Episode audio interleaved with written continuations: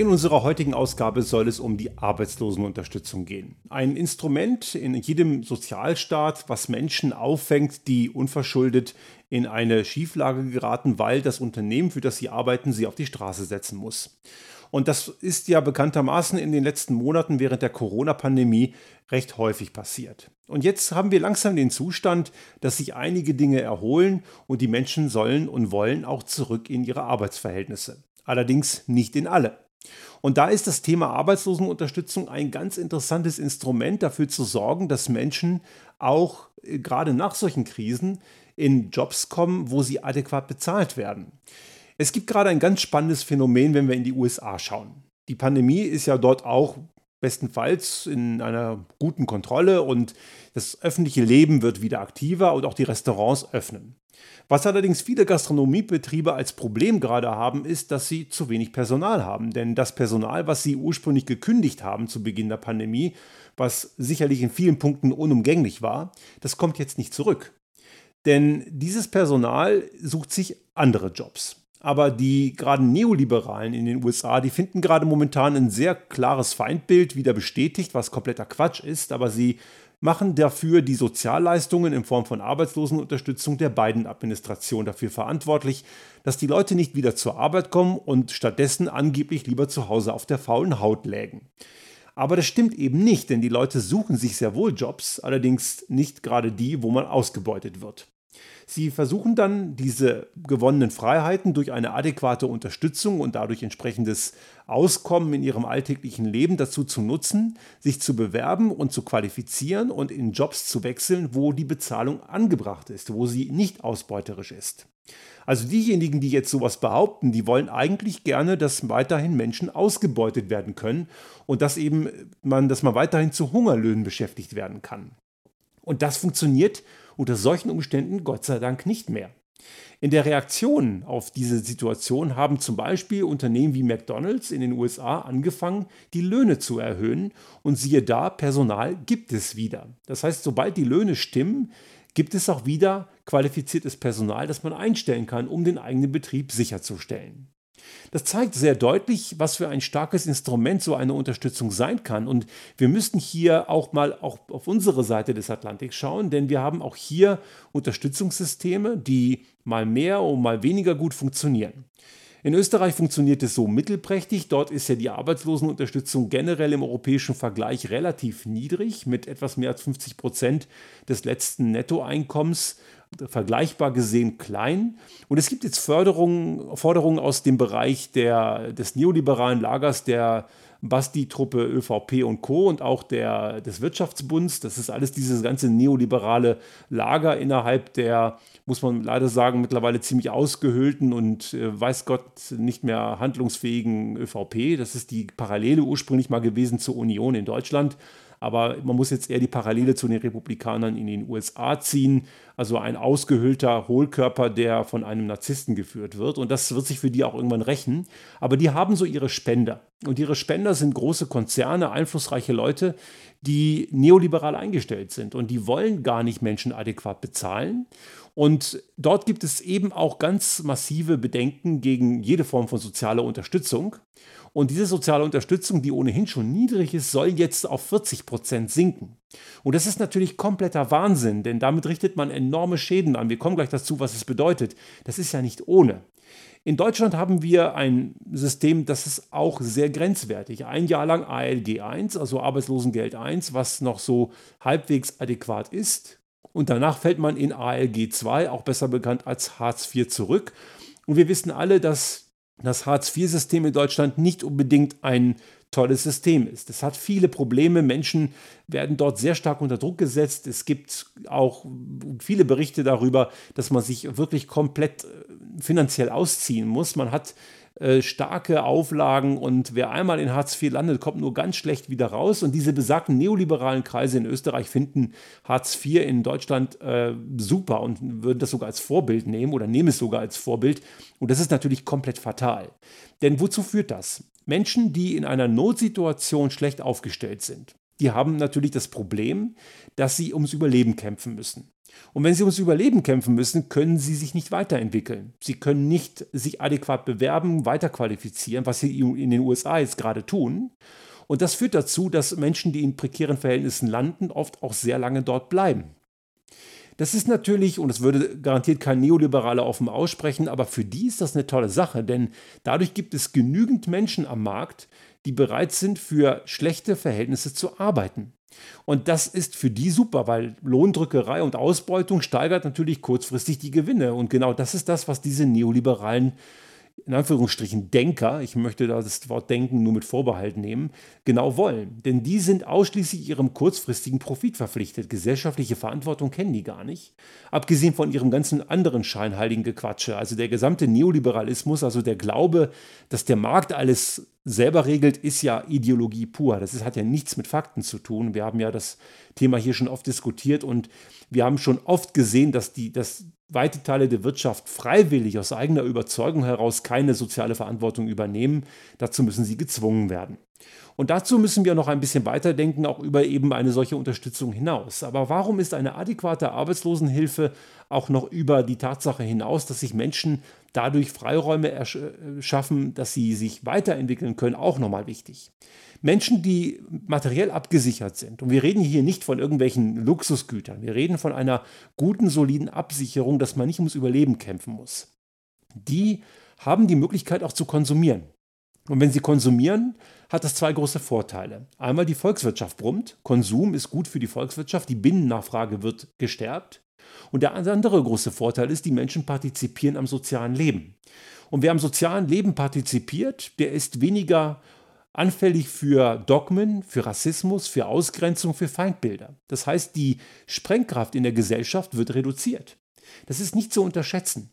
Wir haben gerade heute, am heutigen Tag sind ja Landtagswahlen in Sachsen-Anhalt, in, in einem deutschen Bundesland, was relativ gut dasteht in der Wirtschaft. Aber dieses Land hat eben ein großes Problem mit einer rechtsextremen, verfassungsfeindlichen, demokratieverachtenden Partei, die, wenn es blöd läuft, stärkste Kraft werden könnte heute. Und das Ganze eben nur auf Basis von nicht existierenden Feindbildern. Und dieses, diese Sprengkraft, die entsteht eben, wenn Menschen das Gefühl haben, nicht mehr vorzukommen. Und das passiert unter anderem dadurch, dass, es, dass man am sozialen Leben nicht partizipieren kann. Gut, Sachsen-Anhalt hat vielleicht noch ein paar andere Gründe, warum solche rechtsextremen Kräfte stärker werden. Das hat auch was mit der Geschichte und der Aufklärung zu Zeiten einer DDR zu tun, aber das ist ein Thema, das wir jetzt an dieser Stelle nicht weiter diskutieren möchten. Das würde ein anderes, einen anderen Podcast füllen.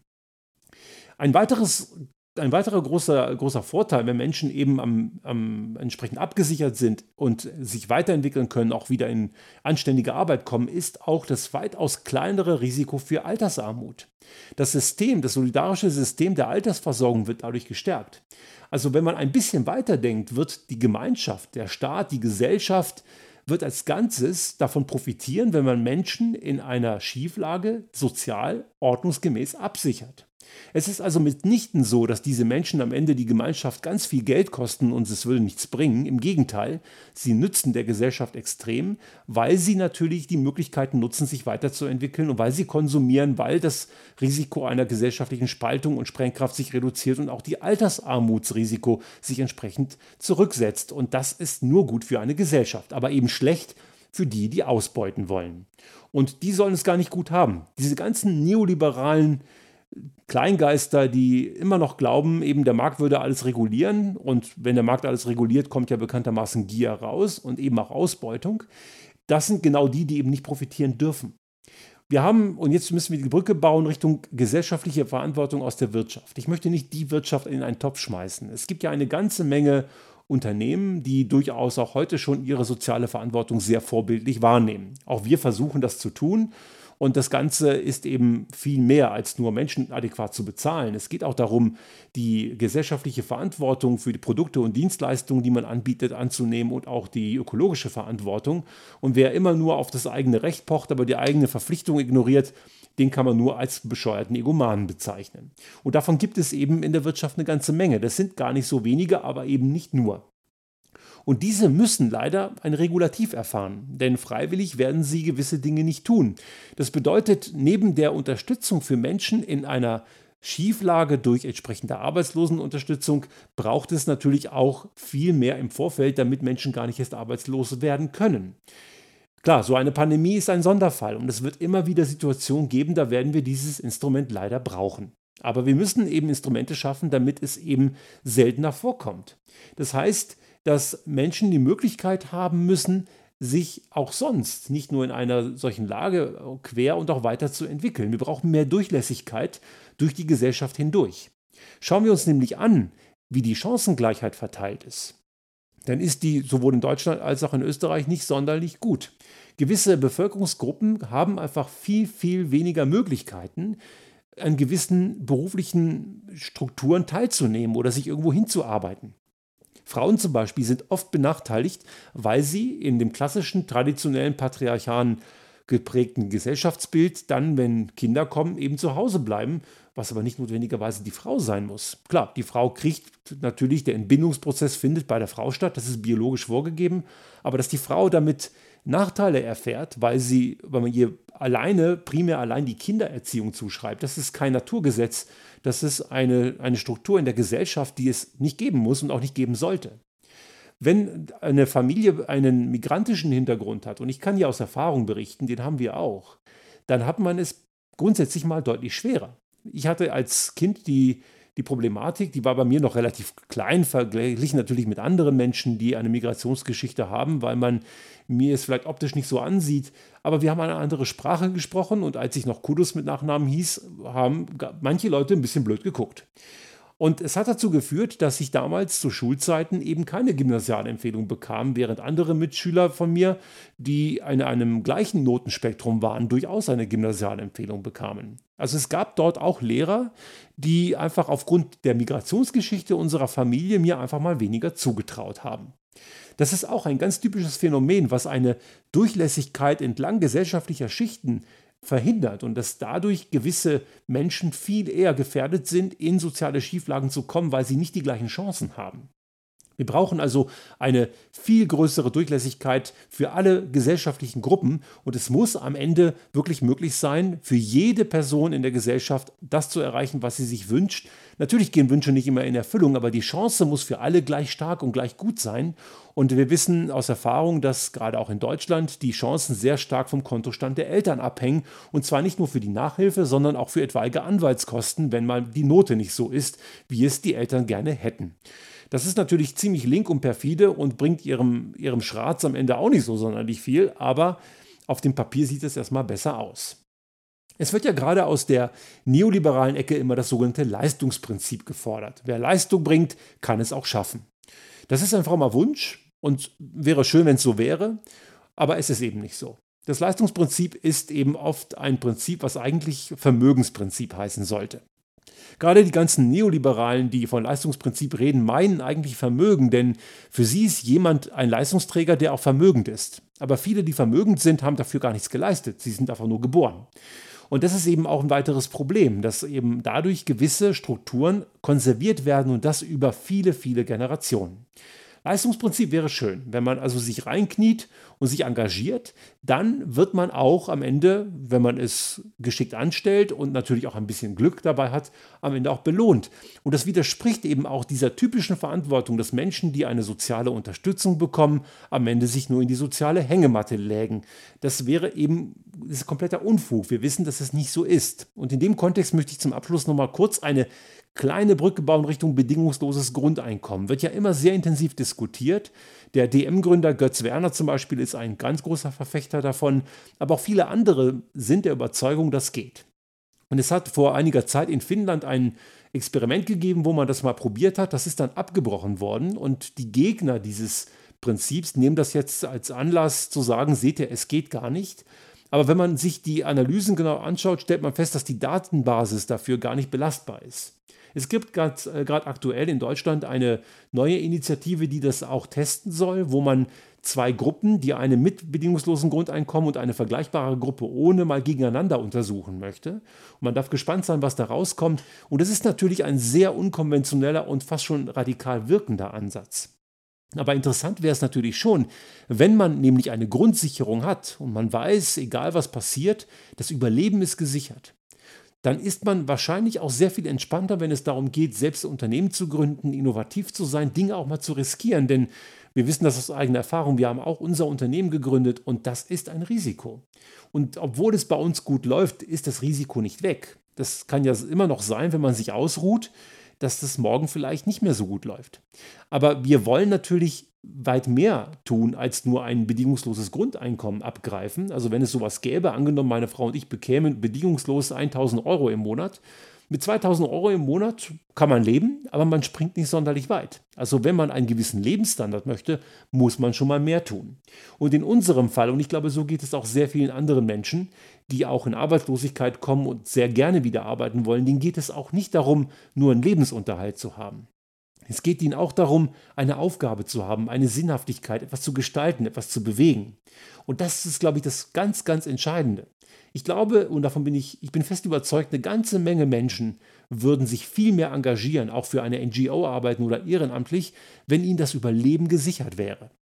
Wenn man allerdings ums Überleben kämpfen muss, weil man vielleicht prekär äh, beschäftigt ist oder die Arbeitslosigkeitsgefahr relativ hoch ist, dann überlegt man sich das, ob man die Zeit dazu investiert, weil man sonst eben sonst gar keine Zeit mehr für Privates und für die Familie hat oder womöglich für die Pflege eines Angehörigen.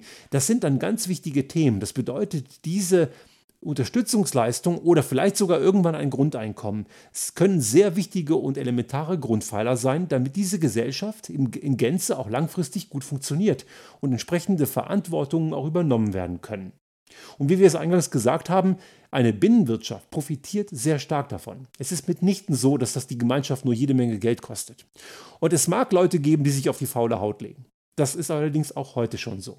Und dieses auf die faule Haut legen und nichts tun und Geld abkassieren, das haben wir im Übrigen nicht nur bei Menschen, die Sozialleistungen bekommen, das haben wir auch bei sehr vielen Menschen in Top-Positionen, die ein enormes Salär bekommen, im sieben- oder achtstelliger Höhe, allerdings nicht mal ansatzweise dafür die Gegenleistung bringen. Und wer jetzt gleich sagt, ah, die Politikerinnen und Politiker, ja, gibt es auch dort, auch da nicht alle, aber es gibt sie, aber in der Wirtschaft ist es nicht besser. Ich habe in meiner Laufbahn und in, unserer, in unseren beruflichen Aktivitäten eine Menge Leute erlebt in verschiedensten Unternehmen, die sehr gut bezahlt sind und die sich sehr gemütlich gemacht haben. Also man darf da nicht pauschal sagen, die Schmarotzer sind die mit wenig Geld. Schmarotzer gibt es und wenn man jetzt anteilig guckt, was das für Auswirkungen hat, sind die Schmarotzer im hohen Gehaltsniveau tendenziell größer. Und es gibt eben dieses Leistungsverweigerungsprinzip eben auch in allen gesellschaftlichen Schichten, in allen Berufsbereichen. Es ist kein Bereich, wo es sowas nicht gibt. Die adäquate Unterstützung für Menschen in Notlagen ist ein absolutes Muss. Und wie ich schon sagte, es geht hier nicht um irgendwelche staatlich finanzierten oder gemeinschaftlich finanzierten Luxus. Und es geht auch nicht um Planwirtschaft und dass der Staat am Ende sagt, was man tun und lassen soll. Keiner sagt das. Es geht nur um die richtigen Rahmenbedingungen. Und an die Neoliberalen da draußen, die dann immer gleich Sozialismus schreien, diese Rahmenbedingungen gibt es auch heute. Es gibt heute auch eine Welt mit Rahmenbedingungen, die die Politik setzt. Aber es sind immer die Rahmenbedingungen, die die Schreier, die sonst sagen, Politik soll sich nicht einmischen, ganz gerne hätten. Und sie haben dafür gesorgt, dass sie sie auch bekommen haben. Es wird nur Zeit, vielleicht einige von diesen Rahmenbedingungen über Bord zu werfen und dass sich verantwortungsvolles soziales Handeln lohnt und nicht eben nur die Befriedigung der eigenen Gier.